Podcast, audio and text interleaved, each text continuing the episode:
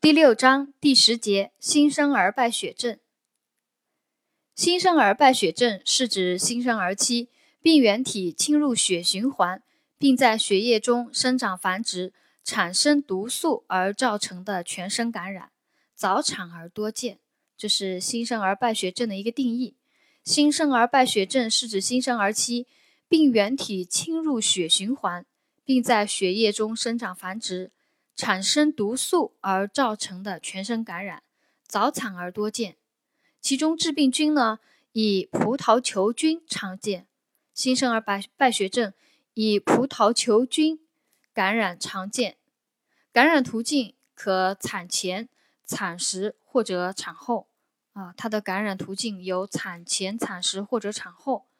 辅助检查血培养可呈阳性。治疗原则。第一个，选用敏感的抗感染药物；第二个，处理局部病灶；第三个，对症治疗和支持治疗。新生儿败血症治疗原则：第一个，选用敏感的抗感染药物；第二个，处理局部病灶，比如说脐炎的处理；第三个，对症治疗和支持疗法。新生儿败血症的护理措施：第一个，进行一个保护性隔离，避免交叉感染，维持体温稳定。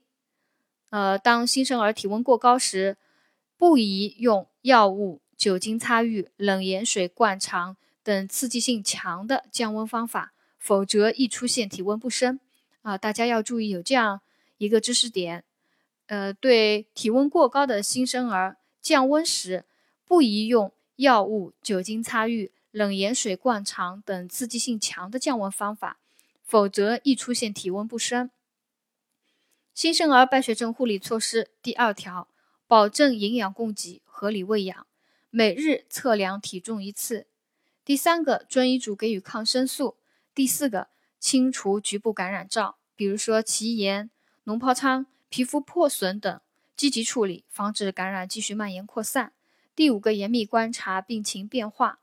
呃，如果患儿出现面色发灰、哭声低、尖叫、频繁呕吐等症状，要警惕败血症引起脑膜炎啊，有讲到就是新生儿败血症要警惕脑膜炎的发生。一旦患儿出现面色发灰、哭声弱、呃尖叫、频繁呕吐等症状，要警惕脑膜炎的发生的可能。